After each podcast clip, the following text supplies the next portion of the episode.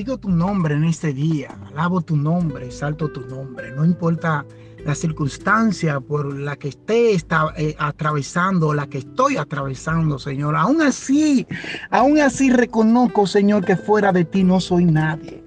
Humanamente hablando, quizá eh, no, mis ánimos no están eh, en el lugar que debieran estar, pero aún así reconozco que tú estás por encima de todas las cosas y, y te amo. De lo más profundo de mi corazón puedo decirte que te amo. Y la palabra por el consejo del día de hoy la vamos a estar leyendo según Filipenses 1.6. El apóstol Pablo le escribe a esta iglesia de Filipo ya en, su, en sus últimos días y le da un consejo que hoy sería el consejo para nosotros perpetuamente acordarnos de este día. Y le dice, Filipenses 1.6, estando persuadido de esto, que el que comenzó en vosotros, en ustedes, la buena obra la perfeccionará hasta el día de Jesucristo.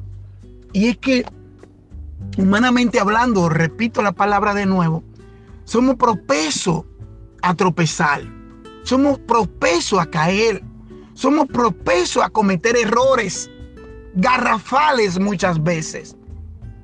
Humanamente hablando, hay situaciones que podemos estar atravesando, la cual no vemos salida humanamente hablando, hay deuda de la cual ya no podemos salir de la deuda, porque es un espíritu, humanamente hablando.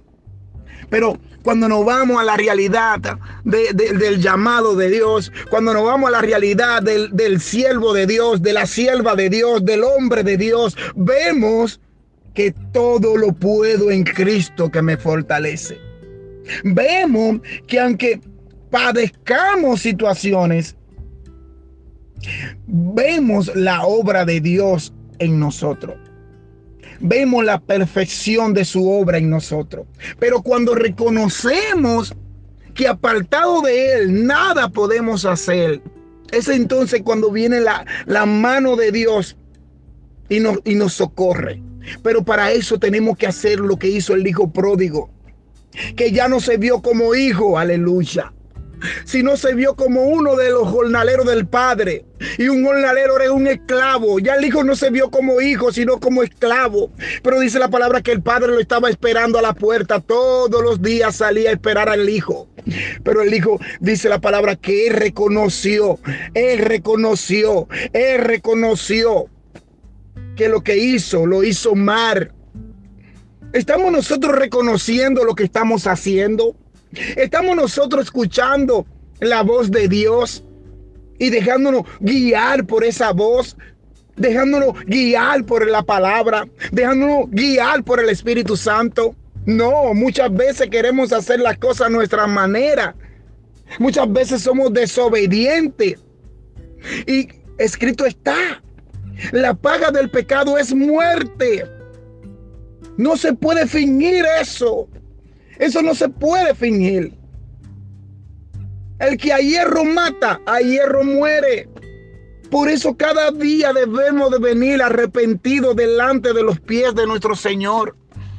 Y buscar el, el, oportuno socorro. Ese socorro que a tiempo llega. Ese socorro que a tiempo toca la puerta. Pero cuando nosotros nos volvemos obstinados y no queremos abrir nuestros corazones para que realmente Cristo viva en él, vienen consecuencias. Y las consecuencias son garrafales. Son enormes. Porque sufre, sufre el que, el que lo hizo. Y también los, los que lo rodean. Cuando no reconocemos que apartado de Él, nada somos. Es peor.